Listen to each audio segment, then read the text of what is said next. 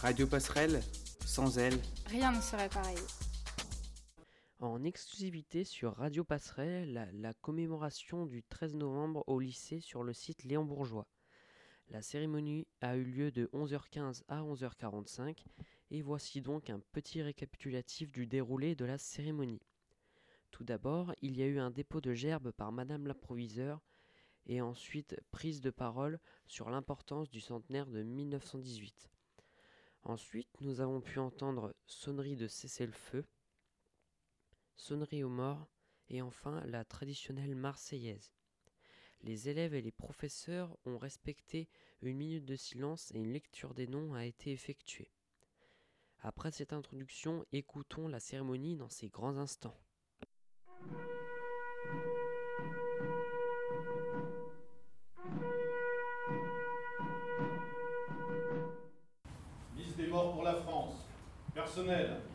Charles Carion, mort pour la France.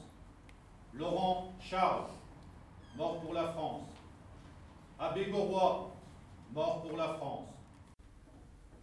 Ce centenaire fut l'occasion pour nos élèves depuis quatre ans de partager, travailler, comprendre la Première Guerre mondiale dont ils sont les héritiers et les dépositaires dix ans après la mort des derniers combattants français de ce conflit.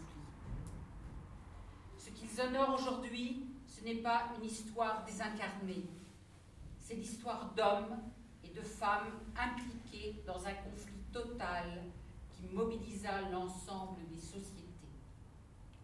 Par la création, la méthode historique, mais aussi les souvenirs, les objets, les sites visités, nos élèves sont allés à la rencontre d'une mémoire intime, parfois celle d'un ancêtre venu d'un village proche de ses eux ou d'un horizon lointain. Cette mémoire s'incarne sur ce monument à travers les itinéraires de Pierre Desjans, qui succombe à ses blessures en septembre 1914, quelques jours après la bataille de la Marne.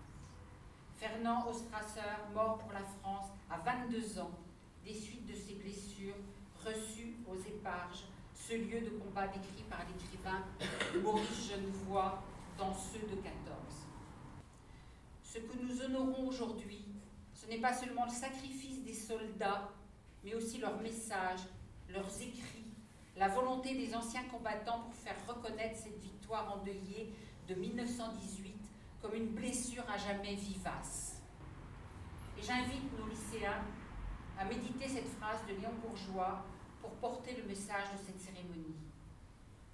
Ce qu'il faut, c'est lier toujours étroitement en nous ces deux idées inséparables en elles-mêmes. La paix, but de la société humaine, le droit, unique moyen d'établir cette paix. Joseph Regenbach, mort pour la France. Marcel Godard, mort pour la France.